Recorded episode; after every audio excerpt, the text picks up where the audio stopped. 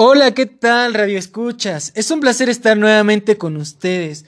Gracias por sintonizarnos nuevamente en su estación Oscar Jurídico. El día de hoy vamos a hablar sobre un tema muy importante, el cual es los cambios más relevantes en el sistema inquisitivo que tuvo la Constitución mexicana.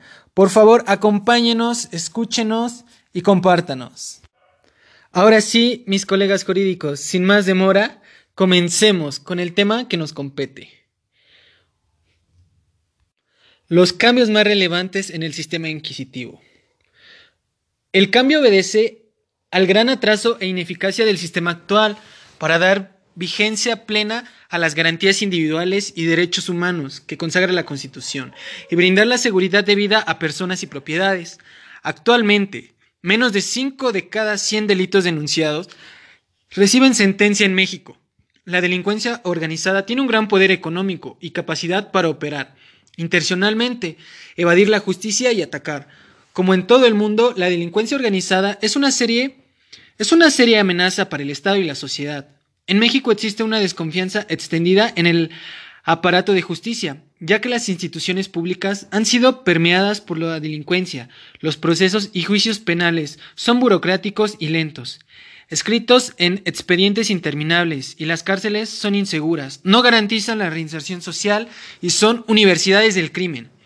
Para enfrentar esta situación, los poderes ejecutivo y legislativo se complementaron en un serio esfuerzo para modificar 10 artículos de la Constitución con el fin de transformar de raíz el sistema de justicia penal en todo el país.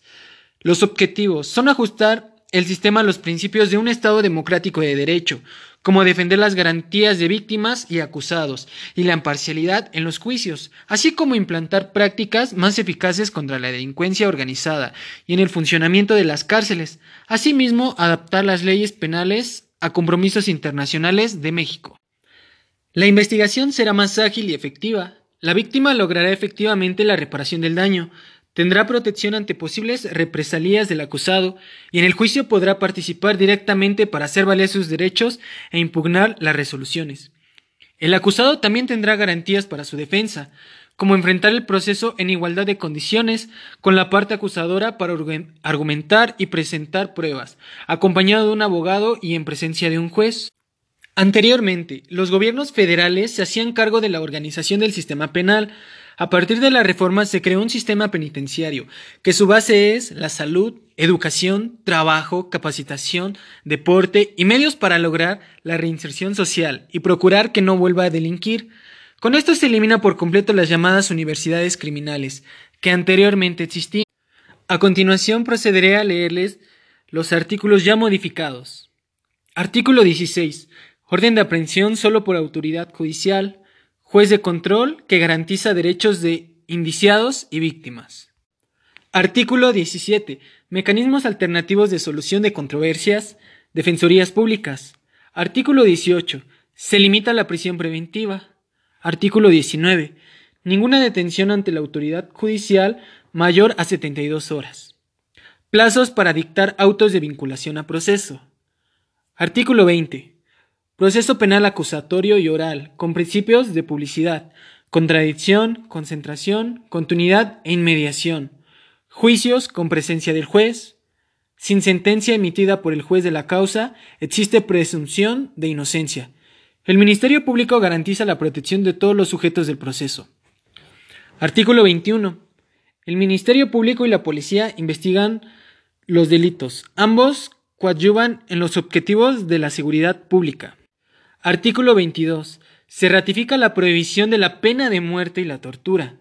La pena será proporcional al delito y al bien jurídico afectado. Artículo 73. Faculta al Congreso para legislar en materia de seguridad pública y delincuencia organizada. Artículo 115. La policía preventiva se rige con la ley de seguridad pública de cada Estado.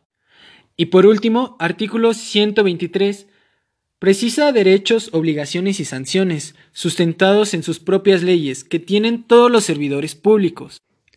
Como se pueden dar cuenta, los cambios fueron para bien, y uno de los ejemplos más claros es que los juicios ahora son más ágiles de lo que eran antes.